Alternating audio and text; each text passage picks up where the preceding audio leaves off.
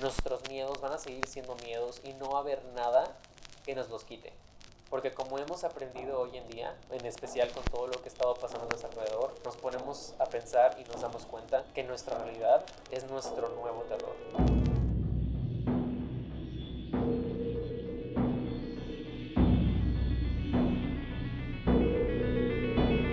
Bienvenidos a Hora de Caos, un podcast de terror en donde compartimos nuestra perspectiva sobre las cosas más aterradoras del mundo del entretenimiento. Yo soy Javier Roset. Y yo soy Jessica Flores. Esta es la segunda parte de nuestro Spooky Podcast, el cual hoy termina con el horror, el cual se describe como el sentimiento después de un susto. Existe un concepto llamado The Final Scare, que es algo que las películas utilizan para poder causar que la audiencia saque toda su tensión y toda su ansiedad que ha estado acumulando a través de la película en un último susto. Esto puede ser un jump scare, una revelación final, algo que realmente les cause miedo y así puedan salir de la sala del cine sin pánico, tranquilos y con una buena idea acerca de lo que fue la película, una buena experiencia que les causó un buen susto. Pero ¿qué pasa cuando ese final scare llega después de que sales del cine? ¿Qué pasa cuando sales de tu película, hablas con tus amigos, con tu familia, con tu acompañante y te das cuenta de que el verdadero horror viene de lo que sigue después? Nosotros pensamos que lo que más miedo nos va a dar son los demonios o los fantasmas o X o Y criatura supernatural que haya salido en la película y que haya sido el antagonista principal, por ponerlo de una manera. Pero nuestra realidad se ha vuelto tan cruda y nos hemos hecho tan conscientes sobre esta que a veces nos da más miedo saber que eso que vimos en pantalla sucede. Pero ¿cómo empezó este horror que ahora vemos en la pantalla grande? ¿Cómo fue evolucionando? ¿Cómo se adaptó a nuestros miedos? Cómo nos conoce mejor que nosotros nos conocemos a nosotros mismos. And now, un breve resumen de las primeras décadas del cine del horror que no nos importan tanto en Jungi Rap Style. Let's fucking go. 1990, George Méliès dijo, me gustan los fantasmas y el diablo, pero será satanista, but who knows. 1920, los alemanes said creepy shit, los americanos said, y si nos copiamos, güey, alguien vio el gabinete del Dr. Carivale, it's old, creepy and super awesome. Llega Nosferatu en 1922, es el primer vampiro y probablemente el papá de Edward Cullen, but who knows. Los 30 Gothic shit. Las películas de monstruos se hicieron populares. Frankenstein, uh, uh, la Gran Depresión sucedió en esta época, pero a la gente parece no importarle porque de todos modos fueron al cine y el box office never died. Los 40 Monster sequels. Ah, boo, horror cinema died for a second. La gente pensaba que ver a los mismos monstruos juntos era repetitivo y predecible. Surge el MCU del género cuando House of Dracula pulled the Monsters Assemble. Seguimos con The Magical 50s, o sea, aliens, o sea, tecnología asesina, o sea, who screwed up, we fucking did, monstruos, monstruos, monstruos, pero los humanos tienen la culpa, I guess. Oh, y 3D, pero culero. And now, the fucking 60s, bitch. Yes. Las películas que ya finalmente vimos. Literalmente. Esta es una época de cambios, revolución, muchas, muchas cosas pasaron en los 60 que pues estoy seguro todos sabemos, desde la revolución sexual hasta el asesinato de Kennedy, hasta Woodstock, los Beatles, Led Zeppelin, bla, bla, bla, bla, bla. Es una época muy cultural, a decir verdad. Pero ¿qué pasa en el horror en esta época que causa un parteaguas a las siguientes que vienen? Uh, empieza lo que es el error psicológico. Un poco, digamos así, como el progenitor de las slashers o de las películas un poco más centradas en el ser humano como tal. Son películas que reflejan a la audiencia y reflejan miedos e incertidumbres que vienen más dentro de su psique. Eh, tenemos películas como Psycho, que pues muy obviamente habla un poquito de cosas más personales, o sea, no son tanto como monstruos and stuff, empiezan a ver como que cosas más reales, de que sí, bla, bla, bla, bla, bla. Tenemos el tema de la censura. Lo que pasa con los 60 es que la gente comenzaba a volverse more open, digámoslo así, por evidentes motivos del contexto social. En estas películas comienzan a mostrar sangre, comienzan a mostrar nudity, comienzan a mostrar más como temas tabús que antes no se mostraban en las películas. Entonces, pues todo este sentido de la censura y de eh, prohibir cierta distribución de alguna película en ciertos países se comienza a ser más visto. Por ejemplo, la película de Eyes Without a Face o Les Yeux Sans Visage, que es una película de horror francesa no fue proyectada en varios países porque muestran incisiones faciales. O bueno, sort of. yo la vi hace mucho y me acuerdo que fue como que, güey, esto no está de que weird, pero tipo, en aquella época it was like a big deal, ¿saben? Crazy shit. Entonces, eh, una de las películas que también es muy icónicas de esta época, que creo que todos hemos escuchado de esta y la hemos visto, si no la has visto, pues sabes cuál es, es la de Rosemary's Baby. Oh, so good. Ujú, Basically, para resumirla, es de que pregnant woman, oh shit, what is this? Oh, cultos, kinda. Este, mm, yeah.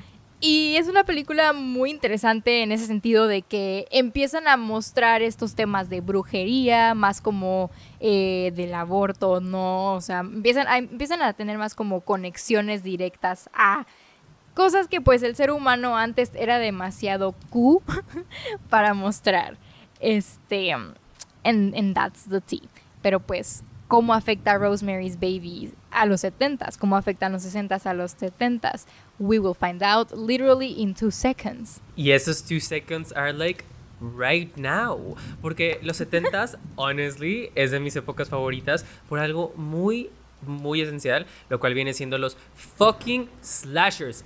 Fuck yeah. Fun. Ugh, amo los slashers. Literal, el- el- mi slasher favorito, si y les interesa saber, I guess, es Jason de que Viernes 13. Está súper X, está súper banal y estúpido, pero amo Jason. No sé, es como que Mm. mi horror icon. Es que he- he's kinda, he's kinda soft. Güey, es bien soft. Si te pones a es bien pensarlo, boy. He's like super gay in that way. De que solo quiere de que un abrazo, ¿sacas? Sí. Tipo, y le da miedo al océano, o sea, le da miedo de que el agua, de que, bro, Es un bebé. you're soft. Ajá. Y- y- ajá. Y en la segunda que le dicen de que Jason, de que abrázame, el de que, "Ah, ok, ya no te mato, pero dame un abrazo, güey. ¿Sabes? De que Ah, That's so cute. Ajá, él dijo fuck masculine stereotypes, de que I want love. De que, güey, sí. Wow. Pero Viernes 13 no fue el primer slasher, solo fue uno de los más renombrados de la época. En fact, uno de los primeros slashers, entre comillas, fue pues el que dijo ya Jessica, Psycho. Aunque fue basada en un libro, tenía muchos de estos, digamos, de clichés o tropes que se volverían parte inmensa del género, como la Final Girl, a la revelación del asesino, muertes gráficas, la- de la bañera es completamente icónica y se volvió parte del slasher como género, el que te maten en tu regadera. Pero una de las primeras como full-on slashers de la época, que mucha gente no necesariamente sabe cuál es, y que nosotros vimos el fucking ass de que reboot, remake en mi cumpleaños que salió en el 2019. Esa movie fucking sucks. Li- literal. um, Jessica fue al cine conmigo, de, la, la vimos y fue como que... Lo único bueno es la canción del Rapist. ¿Cómo iba? ¿Cómo iba? ¿Cómo iba esa canción? No sé, solo sé que decía de que ho ho ho. Y ya, porque era tipo un Christmas y eran como que estas chavas estaban exposing de que al, al rapist. Y fue como que, güey, sí, de que fuck it up, bitch. Ajá, de que, ho, ho, ho, you're a rapist, algo así, ¿no? Uh, yeah, kinda. Bueno, the point is que it was a bad movie, pero. Ajá, pero la original, no, la original estaba súper cool, salió en 1974, porfa véanla, es una película necesaria para cualquier amante del género del horror y uno de los primeros slashers y una película extremadamente feminista, ya que al igual que muchas películas de la época fueron afectadas inmensamente por la segunda ola de feminismo, la cual incorpora personajes femeninos mucho más tridimensionales y con metas y con más protagonismo de lo que se veía antes. Ya no solo era el interés amoroso, ya no solo era la damisela en peligro o el objeto de afecto del asesino, ahora eran personajes con metas y miedos y todo. Y una de las cosas más importantes que se puede ver de Black Christmas ah, es que es una de las primeras películas en discutir el aborto que fue algo que muchas de esas películas iban a hacer durante los 70s, ya que la liberación sexual y el movimiento feminista hizo que se disparara mucha de esta conversación sobre temas mucho más tabús. Pero el género slasher también fue influenciado, como lo fue las películas del horror originales que fueron influenciadas por Alemania. Los slashers fueron influenciados por Italia, por el género de películas giallo, Giallo, que giallo, significa amarillo en italiano. Y pues eh, eso prácticamente es el nombre de las revistas de misterio y thriller que se vendían en la época. Y luego se transmitió ese nombre a las películas de terror psicológico como Peeping Tom Yeah. y Suspiria.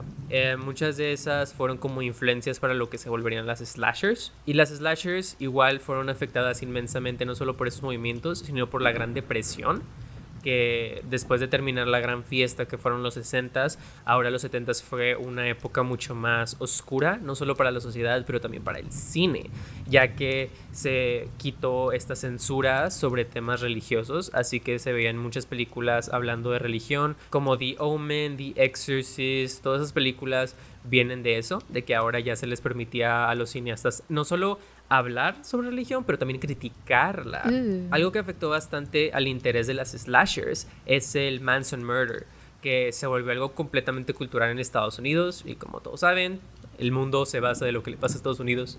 Así que esta obsesión con asesinos en serie se vio reflejada en el cine a lo largo de la década y tuvo este como un mega boom solidificándolo en el 78 con la introducción de Halloween, una película independiente por John Carpenter y fue grabada prácticamente por una baba de dinero, o sea, 5 mil dólares y se hizo una de las películas más icónicas de la época. Ah, igual cabe recalcar que en los 70s salió Jaws, que se convirtió en el primer blockbuster de la historia y prácticamente si no fuera por Jaws no tendríamos a los Avengers. So, thank you Jaws, I guess.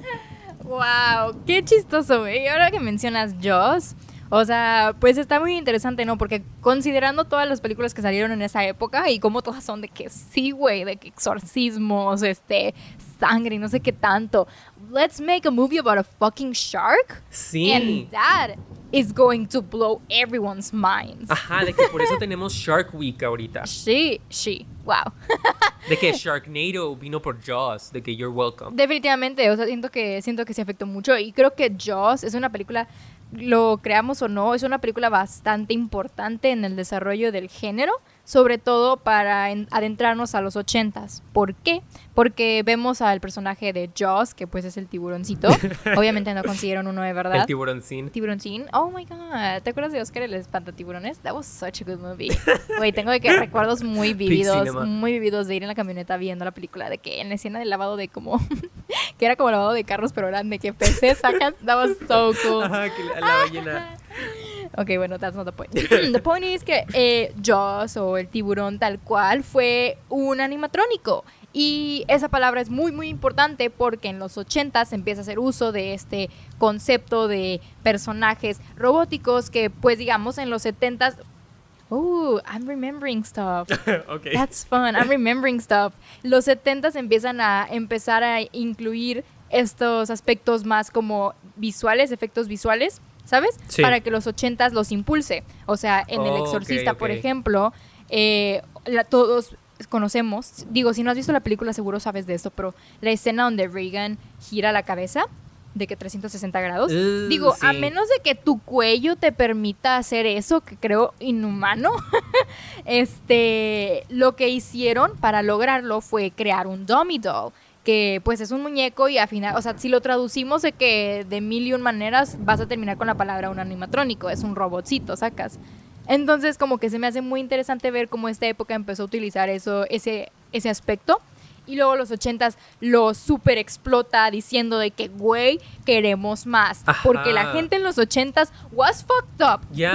La gente en los ochentas, de, yo no sé qué pasó en los ochentas, que la gente fue que, güey, dame más. Queremos ver sangre, queremos ver esto, queremos ver aquello. Los ochentas se resume de que gore, gore, gore, gore, gore, and more gore. Uh, qué rico. De que, mal plan, se le conoce como la época, o la, sí, se le, se le conoce como la época del exceso. ¿Por qué? Porque literalmente las películas que salen ahí empiezan a ser más grotescas, empiezan a mostrar sangre, empiezan a mostrar viscosidades, cosas así como, ew.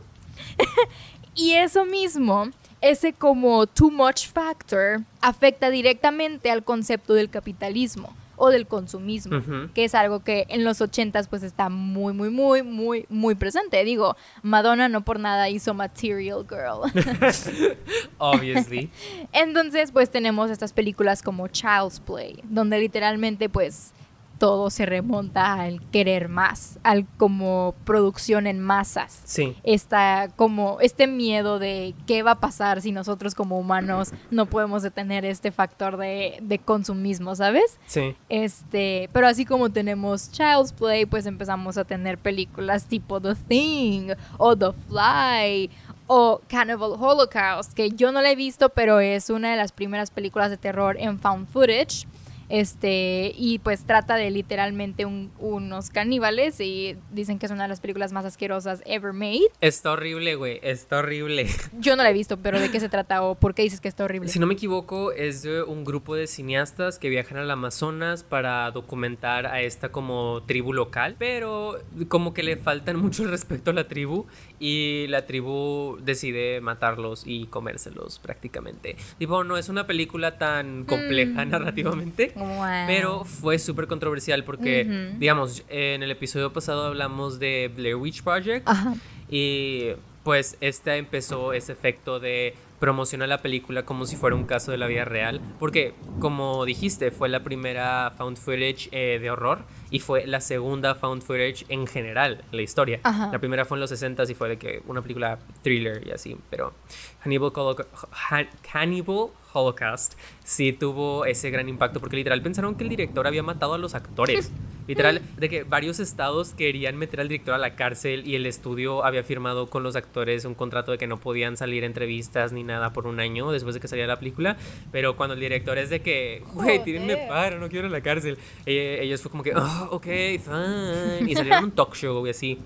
Pero fue súper violenta para la época, fue como que un wow. La prohibieron en varios países, de hecho, creo que no se estrenó en Estados Unidos hasta mucho después, porque muchos grupos decían de que no, de que Mm. las películas está porque era cuando ya estaban diciendo que las películas estaban volviendo muy intensas y que iban a dañar a la juventud y que iba a haber más asesinos y se iban a volver locos, todas esas mamadas que dice la gente a veces.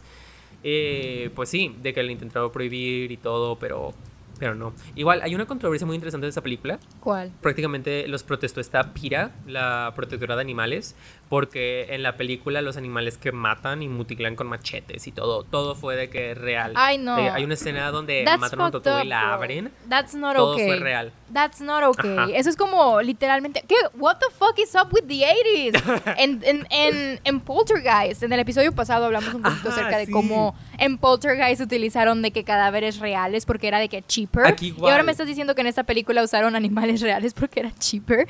What the fuck is up with the 80s? Literal, ese fue el... De que, igual, de que capitalismo no querían gastar dinero, pero gastaban un chingo de dinero. I don't know la mentalidad, pero literal, el argumento contra. Pira fue de que es que no teníamos dinero y pues ya habíamos gastado mucho viajando para acá y ellos de que, güey, mataron animales batalla, eso no es justificable, ¿sabes? De que, ajá, sí, no, y todo esto que me dices tú, de que esta crudeza o este como em, aspectos mucho más violentos que empiezan a obtener las películas, o sea, es literalmente lo que encapsula a los ochentas, o sea, es una época donde la gente exigía muestras tangibles y pues empezó, digo, por una parte supongo que we kind of have to thank them porque pues experimentaron más con los efectos especiales Ah, de que sí. la sangre y todo eso. Y pues digo, si nosotros vemos una película de los 80, digamos, este, The Evil Dead, la ves y ves de que todo, de que la sangre y así, pues puede ser que se vea un poco tacky, pero pues para la época era como que a big thing, ¿sacas? Sí, súper. Porque pues antes, con todo esto de la censura y así, o sea, progresivamente se ha ido quitando este como miedo a mostrar sangre realmente. O sea, digo, en Psycho la sangre era de que chocolate syrup. Y eso fue en los 60s. Y, y luego muestran como que todo esto, toda esta explotación de, de gore en los 80s y dices, ajá, la madre.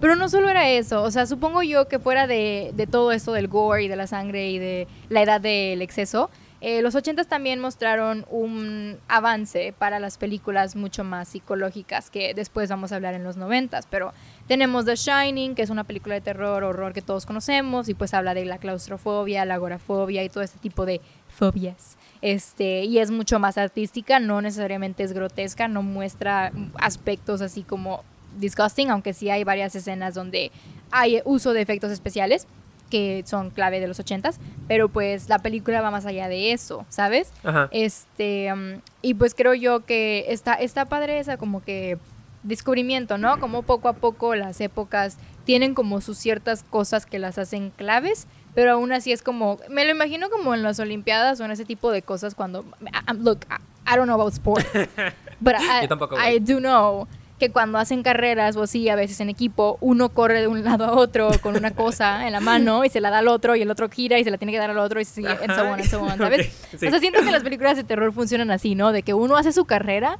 y luego llega con el otro y le dice, ten, te doy de que la antorcha, ahora te Ajá, toca a de que ti. todos se van agarrando. De hecho, un dato curioso muy interesante es de que los 80 se consideran la Golden Age of Horror. Originalmente eran los años 30, 40, de que por ahí, por las monster movies, de que the Golden Age. Sí, sí. Pero actually, ahora de que los historiadores de horror, porque that's a thing apparently, dicen que los 80 es.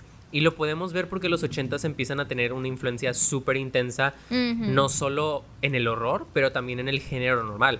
Tipo, la película An American Werewolf in London. No sé sí, sí. si has visto la escena donde se transforma en un hombre lobo por primera vez. Sí, sí. Que usan igual animatrónicos y efectos especiales y así. Bueno, esa escena es la que hizo que la academia introdujera la categoría de mejor maquillaje. Igual. El Exorcista fue la primera película de terror en ser nominada como mejor película. En la película de Aliens con Sigourney Weaver fue la primera vez que una actriz era nominada para mejor actriz por una película de género. Tipo, esta época las películas tenían el presupuesto de blockbusters normales. Invertían un chingo, un chingo, un chingo porque eran las películas más populares. Claro. Y de cierta manera, el horror cambió la industria por completo. Yeah, I agree. Sobre todo, por ejemplo, pensando también en como de que E.T., de que Steven Spielberg, Sí. Steven, Steven, Steven Spielberg.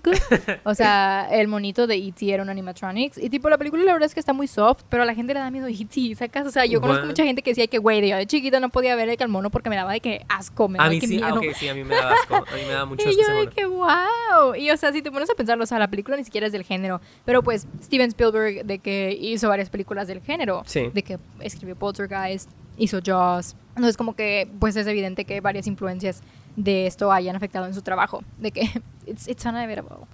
Unavoidable. Unavoidable. Unavoidable. Something, a word. Yeah, a word. Pero bueno, on to the next one.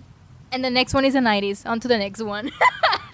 Y ahora siguiendo con los noventas, la cual refleja un mini movimiento de que la gente ya se había hartado un poco del horror, o mínimo de las convenciones que este presentaba, ya que los ochentas, como ya dijimos, fue el auge del género y salían prácticamente 50 películas de terror populares al año, de que en general podían salir más de 200 y así. Así que los 90 fue una audiencia que ya dejaba de ir al cine, en especial para estas películas, así que se intentó hacer como un switch, de que hay que cambiar la industria, ¿no? Así que se introducen las películas que tratan con la metaficción, que al igual que el horror que se inspiró en el género gótico al principio con sus primeras películas, ahora el cine se influenciaba de otro género de la literatura. Esta metaficción prácticamente tiene elementos en donde los personajes están conscientes de que están en una historia ficticia o están conscientes de varios clichés de una historia del mismo género. Por ejemplo, la película más popular de esta época que nuevamente cambió el género fue la película de Scream por Wes Craven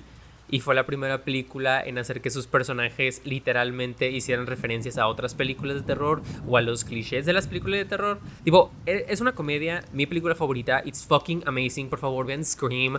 Estoy completamente emocionado por Scream 5. Güey, literalmente bondeamos indirectamente, la, o sea, la primera vez que nos conocimos Güey, sí indirectamente cierto, bondeamos sí por Scream cierto. and we didn't Ok, knew. es una quick story. Cuando nos conocimos en carrera teníamos que hacer una, de que en el salón, una lista de fun facts tuyos o algo así interesante. y me acuerdo que Jessica me cayó bien porque en su biografía que se hizo Sí, puso de que, ay, me gusta mucho Scream. Y yo de que, "Ah, alguien que conoce esa película, oh my god, I love you. Y pues ahí... Yo de que morrita de primer semestre, güey, a mí, mira, a mí sí me hace todo una como reverenda mamada. que te pregunten a ti, morrito de primer semestre, de que cuál es tu película favorita. Güey, voy entrando a este pedo de que te voy a contestar de que no sé, de que piche la leyenda de la Nahuala. O sea, no conozco, no conozco películas, sacas. Entonces como que me decían de que cuál es tu película favorita. Y yo de que, güey, pues cuál es la tipo que más me gusta ver, no sé, güey, de que Scream. Fue de que la primera que se me vino a la mente. Y fue de que, tipo, yo ni en cuenta, pero tú estabas de que kind of crying in the background. Sí, es que me acuerdo que en historia, en la clase de historia del cine nos habían dicho de que digan su director favorito y su película favorita. Y todos de que, oh, Tarantino, Pulp Fiction, ah, Nolan, Memento, ujujuju", ya sabes de que mamá Sí. del cine. Y me acuerdo que me tocó a mí y yo solo pude pensar en la de Shaun of the Dead y decir de que, um, Edgar Wright y luego ya en la parte de película favorita yo de que, um, Scream. Y me acuerdo que todos se rieron porque pensaban que era chiste y yo de que, no, de que... ¿Cómo le explico que es mi película que veo cuando me pongo triste porque Sí. me saca el buen humor de la vida, ¿sabes? Yeah, es que según yo tu película we're, literally jumping out of team. Okay, we're just gonna let's go back. literalmente estamos de que guay, no sé qué. Literal. okay, so the 90s. Anyways, pues las películas de esta época sí usaban eso mucho de referencias a otras películas. Y no solo Scream, también se conocían como la película de Seven, El silencio de los inocentes, Blair Witch Project, donde en la película, aunque no fueran tan obvias como Scream, hacían referencias a otras películas de género o cosas que pasaban en, historias de terror, como que dicen de, ah, no vayas ahí solo porque algo puede pasar, o en Seven, que dicen que, ah, si fuera una historia de que noir, pasaría esto y esto y esto. Y usan ese conocimiento que ya generó la audiencia de lo que suele pasar en ese tipo de historias y hacían como una subversion del género. O sea, te mostraban cosas que prácticamente iban en contra de todo lo que te esperarías de ese tipo de historias. Y eso le dio una nueva vida al género. Pero todo vuelve a cambiar nuevamente, no para bien, llegando a los 2000 en especial el principio de los 2000 que se conoce que no estaban completamente definidos hasta que sucedió el 9-11, Yep. ya que generó nuevos miedos que tenía la sociedad hacia ataques terroristas, se pueden referenciar a los miedos que tenía la gente después de la Segunda Guerra Mundial, que como hablamos afectaron mucho el tipo de películas que se hacían. En este caso, como el horror ya estaba literalmente obvio en tu vida real, como que se obligó al cine a hacer películas mucho más amables, digo, menos violentas de lo que se acostumbraba, y eso le trae el origen al teen horror, o sea, horror adolescente o enfocado hacia adolescentes sobre adolescentes. Esto obviamente empieza con Scream y muchas películas que se hacen después, que es referenciales como Sé lo que hiciste el verano pasado, Jason X, o sea, Jason se va al espacio for some fucking reason.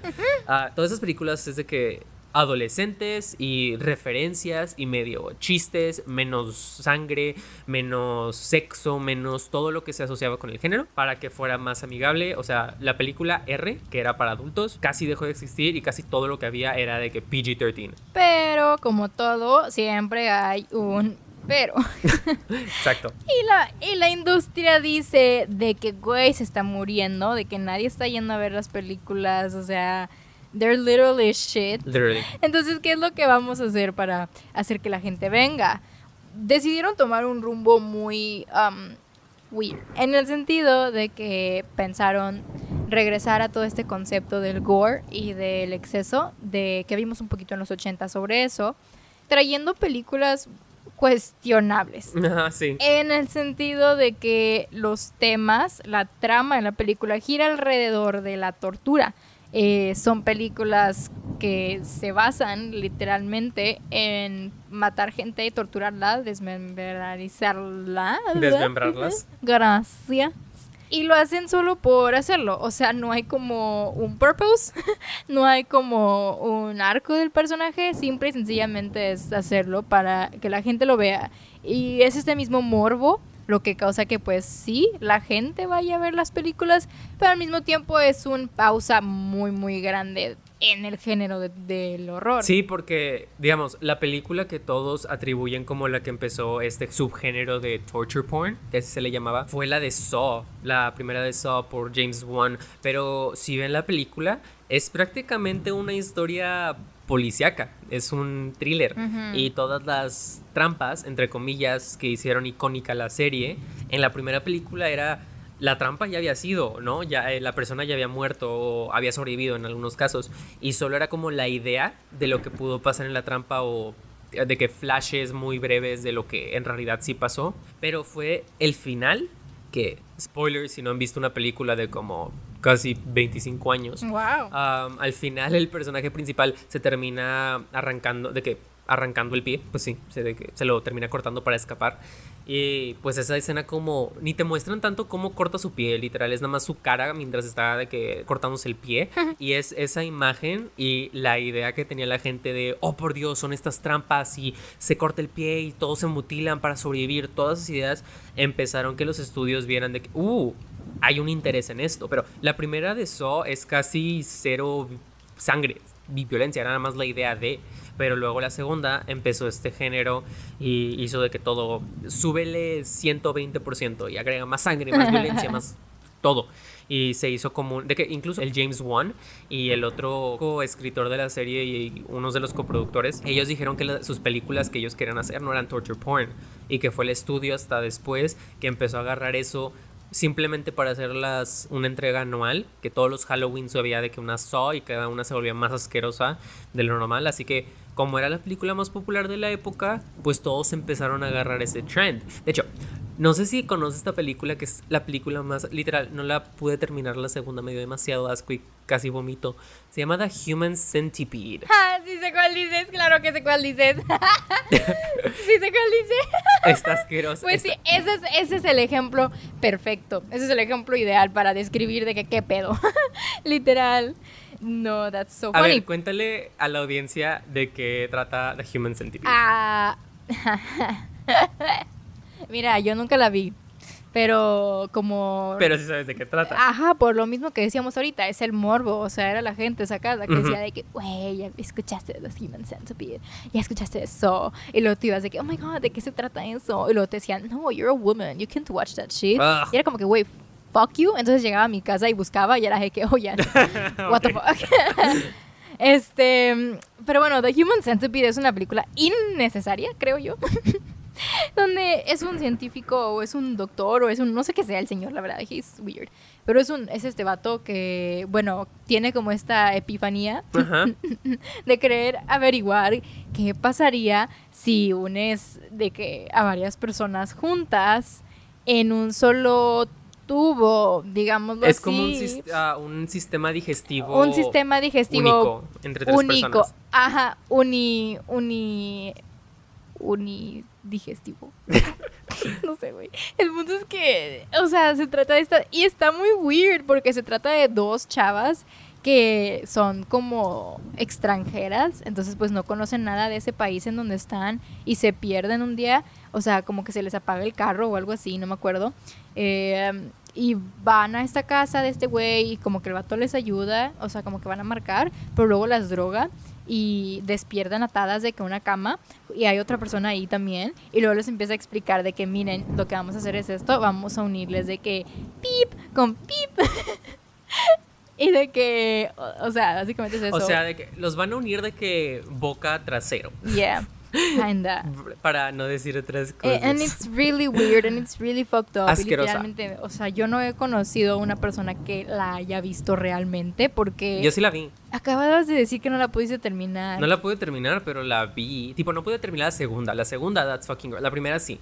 Porque creo que la vi con mi prima. Que igual fue el morbo de que, ay, que está asquerosa, hay que verla. Y la vimos en la noche y los dos de que, "Ugh". Pero la segunda, la segunda está horrible. ¿Cuál es la, la segunda? No es de que la masiva o algo así, que quieren hacer como Es de 12 un personas. chingo de personas. Ajá, es de 12. Sí, y es verdad. un güey que es fan. la- la- es una película en una película. O sea, la segunda es sobre un güey que vio la película y quiere replicarla. Oh, pero no es cirujano, así que lo hace a lo menso. Oh, y God. Está súper gráfica. Y el director es como que prácticamente quería hacer la película para demostrar que podía. Oh, God. y es de que, güey, props to you que conseguiste que tenían dinero para esa cosa tres veces, ¿sabes? Sí, güey.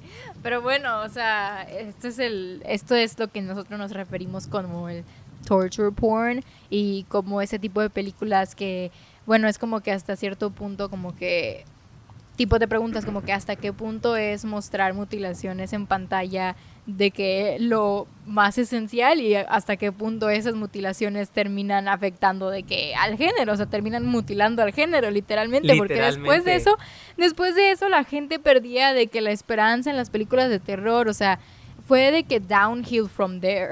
Sí, de hecho, mi mamá, ella que me introdujo al género, me acuerdo que durante esa época que era puro de que sangre, gore, sexo, de que es súper explícito todo, que salía cualquier película y ni siquiera la terminaba de ver, tipo, la viera ella aparte o conmigo, ella es de que "Ay, hay que quitarla o así, porque a ella sí le daba asco, de que toda esa sangre sí le daba asco. Así que siento que eso quitó a muchos fans. que si no te gustaba ese tipo de horror, porque ni siquiera es horror, nada más te incomoda, siento yo. No te da miedo, es de que te da asco. Sí. Y da como que, que, mm. alineó a muchos fans, pero luego ves al otro lado del espectro, al otro lado del espectro, si se dice así. Espectro. Eh, de otro al lado- otro del lado del otro lado de la moneda. Ajá, al otro lado de la moneda que llega una película muy muy chiquita que tal vez la recuerden, es medio independiente, es medio artsy y así. Ah, es de festival. De Ah, Actividad paranormal en el 2006. Que creo que la película se hizo antes, ¿no? 2005 o algo así. No y sé. luego la festivalearon. Porque fue película de festival antes de sus seis secuelas que hicieron. Pero esta película fue muy importante porque, uno, rejuveneció este género que empezó con The Blair Witch Project, que es el found footage, que son películas que graba la gente con cámara en mano y así. Y esta película la grabaron por 15 mil dólares, lo cual, como Halloween es una baba, y como Halloween se volvió una de las películas más rentables de toda la historia, ya que al ganar 193 millones de dólares, recuperó 434 mil por ciento de todo lo que se invirtió en la película. Se creó una franquicia, se crearon cómics, videojuegos, incluso... De que, sí, hay un, vi- hay un videojuego, ¿sí no? X, Creo que no sí. importa. Siento Si que tiene que haber uno. edito esa parte. Pero bueno, se creó de todo, rejuveneció ese lado del género y pues era una película muy muy barata.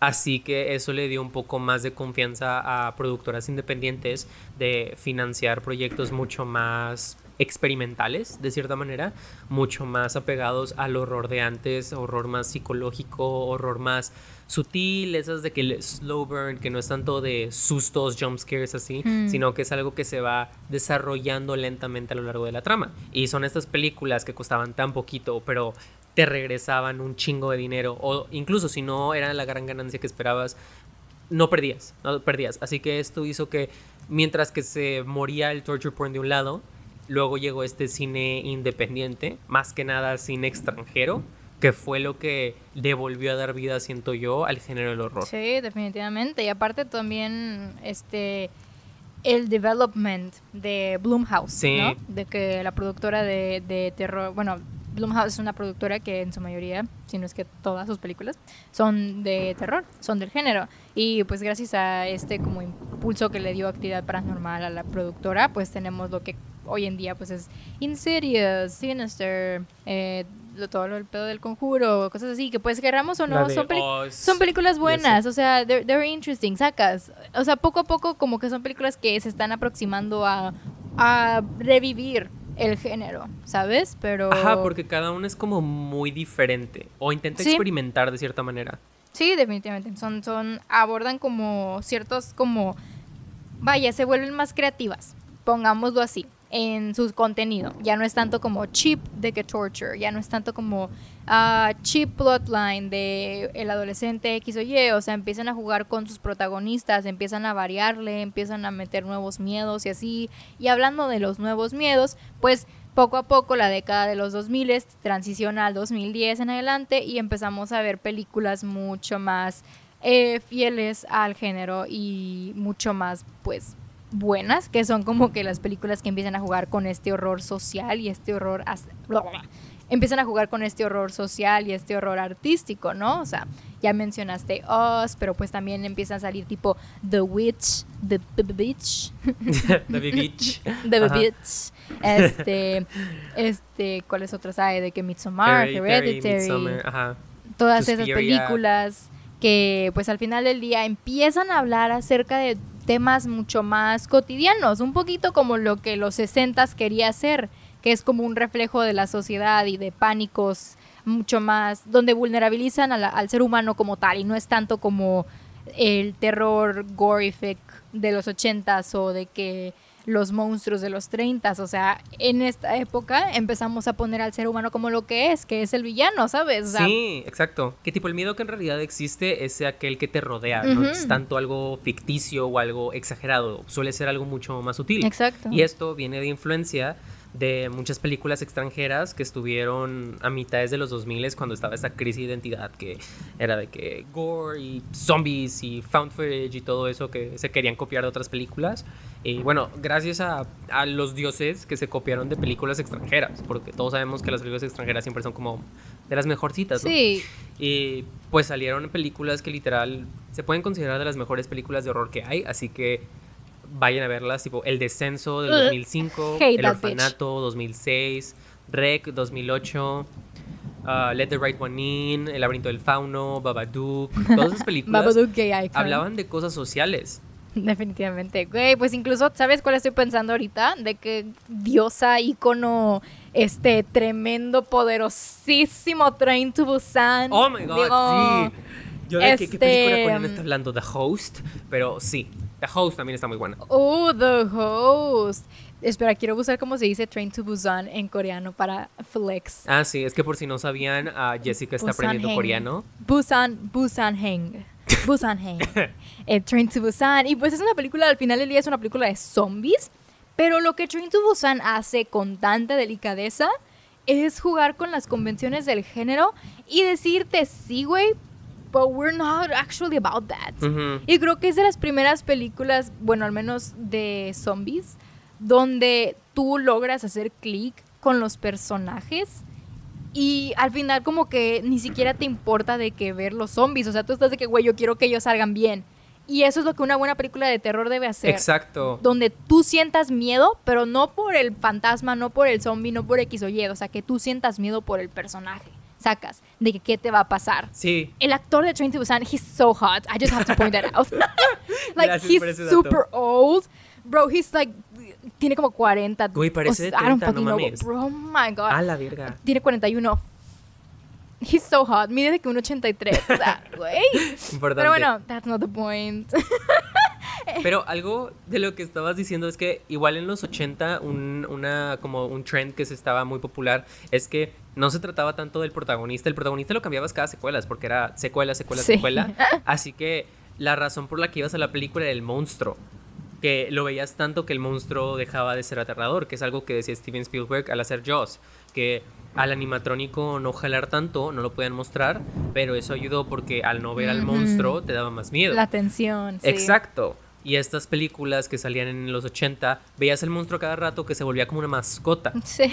Pero algo que dijo Ari Aster, el director de Hereditary, al hacer esa película, fue que una cosa que hacía que las películas de miedo fueran tan efectivas fuera que tú como audiencia te relacionaras al personaje. Que hubiera algo en ellos que pudieras identificarte y te pudiera generar esta empatía. Así que todo lo que les pasara te iba a doler más. Era la manera perfecta para conectar en la audiencia en un género en donde si ya te sabes los sustos, pues no te da miedo.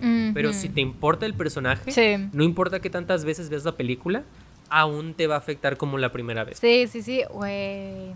Damn. Yeah, you're fucking right. O sea, y también, pues, por ejemplo, Jordan Peele, lo que hace con sus entregas cinematográficas, o sea, es muy, muy personal. Exacto. O sea, es muy personal. Si te pones a pensarlo, o sea, el güey le decían como que, o sea, ¿cómo sacaste esto? Y él que, güey, pues, es lo que vivo, ¿sacas? Y eso es lo que te da más miedo. O sea, lo que decíamos al principio del podcast cuando empezamos, era como que cuando las películas dejan de, de ser terror en la sala y se vuelven terror en la vida. O sea, cuando sales del cine y dices de que, oh shit, Exacto. de que this is a thing, sacas. sí, porque y eso es como- Ok, sí. sí. No, date, date. No, Ajá, sí. date. No, Oh, date tú. fuck. ok. Ah, lo que iba a decir era que. ¿Qué iba a decir? Puta madre. ah, ya, ya, ya supe, ya supe qué voy a decir.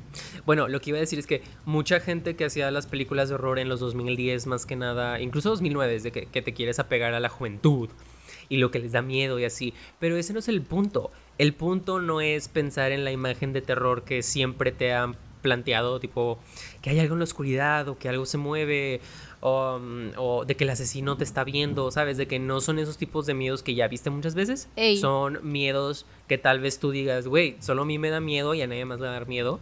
Pero no, no, Mm, ¿sabes? De que aunque no lo hayas visto en pantalla, tus miedos pueden ser miedos de alguien más. Sí, Y definitivamente. fue algo que Jordan Peele dijo mucho, que él en muchas ocasiones dijo, ah, Get Out, no, no lo voy a hacer, tipo, nadie la va a producir, ah, nadie le va a dar miedo, tipo, nah.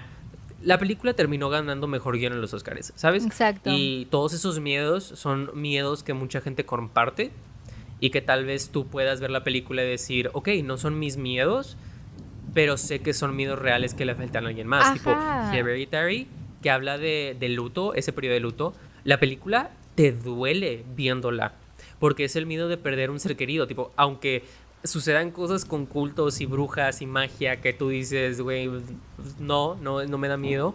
Pero el aspecto luto, el aspecto humano de estas películas que están saliendo hoy en día Claro. es lo que nos conecta y que los hace películas icónicas después de años de tener tal vez una película cada cinco años que te marca, Sí, ¿no? o también, por ejemplo, el caso de Midsommar, de Carrie Aster dijo, fuck fuck horror genre. sí. Dijo de que I'm gonna give you something so breathtaking. De que vas a salir del cine perturbado, literal. Este, yo me acuerdo que tuve un anxiety attack saliendo de Midsommar. ¿En serio? Sí, güey. Fue por otras razones, pero también siento que se, se, debió a eso. Este, el punto es que, pues, tipo, Ari Aster muestra Midsommar, nos muestra esta relación tóxica. Yo me siento muy capacitada en dar cursos de Midsommar porque ya la he analizado para tantas clases, güey. Oh, que sí. siento que es como que, sí, sí, de que bring it on, de que cualquier duda que tengas, yo te la resuelvo. Pero básicamente lo que Ari Aster es jugar con este concepto de un cuento de hadas para adultos en donde toda la película se ve muy dreamy, todo es muy de que colores pastel, todo es muy brillante, pero en sí el contenido es muy sombrío. Y eso causa un contraste bien culero en donde tú como audiencia te desfasas y te, te da un brinco muy cañón. Y por más que a lo mejor no hayan jump scares, tú sientes ese miedo porque sientes ese pánico de qué va a pasar. O sea, me siento muy cómodo en este, en este ambiente, pero sé que algo está pasando. Y es como que este juego mental de la audiencia de oh shit, de que siento que tengo que estar asustado pero no sé por qué. Y pues él mismo dice, o sea, para él usar eh, que casi tipo toda la película realmente sucede durante el día, eso es algo completamente nuevo en el género. O sea, todos es como que, ah, sí, sí, la oscuridad de noche, hagamos la película de noche. ¿Por qué? Porque pues a la gente le da miedo lo desconocido y lo desconocido se puede complementar pues con la oscuridad, ¿no? Y él dice, no, güey, el terror no espera la noche, ese es de que el eslogan. Sí. y pues creo que eso es algo muy interesante porque, y es muy aplicable a nuestro hoy en día, y a nuestras, las películas de terror de hoy en día. Como decir esto de que el terror no espera la noche, o sea, no tienes por qué esperarte a que sean las 3 de la mañana para tener miedo, porque así como a ti te puede dar miedo de que, no sé, este, las arañas, a mí me puede dar miedo cosas como salir a la calle y de que no regresar a mi casa, sacas. Sí, sí, sí. Son miedos que nuestra realidad es tan cruda hoy en día que los cineastas han descubierto esa fórmula y deciden dejar a un lado todo esto del gore, todo esto del supernatural, el ente X o Y, y enfocarse más en estos temas humanísticos y estos miedos más como personales. Y creo yo, bueno, no sé, que el futuro del terror eh, se ve próspero. Y pues bueno, resumiendo todo esto y concluyendo de la mejor manera posible, eh, les traigo les traigo una quote que mi jefecita me dijo en algún punto de la vida. Cuando yo le decía, mamá, creo que hay un fantasma en mi cuarto, mi mamá me decía, Jessica, no manches, es agua bendita, asiéntate y, dile que, que no esté chingando. y, y ella me decía de que este, tenle más miedo a los vivos que a los muertos porque un fantasma no te puede hacer el mismo daño que un ser humano te puede hacer, porque they're fucked up. Y así concluye nuestro Spooky Podcast. Esperemos les haya gustado este episodio y se suscriban. Recuerden seguirnos en nuestras redes sociales at Hora de Caos. Los esperamos la siguiente semana con ¿Qué culpa tiene el cine? The end. Dot. Period. Red round.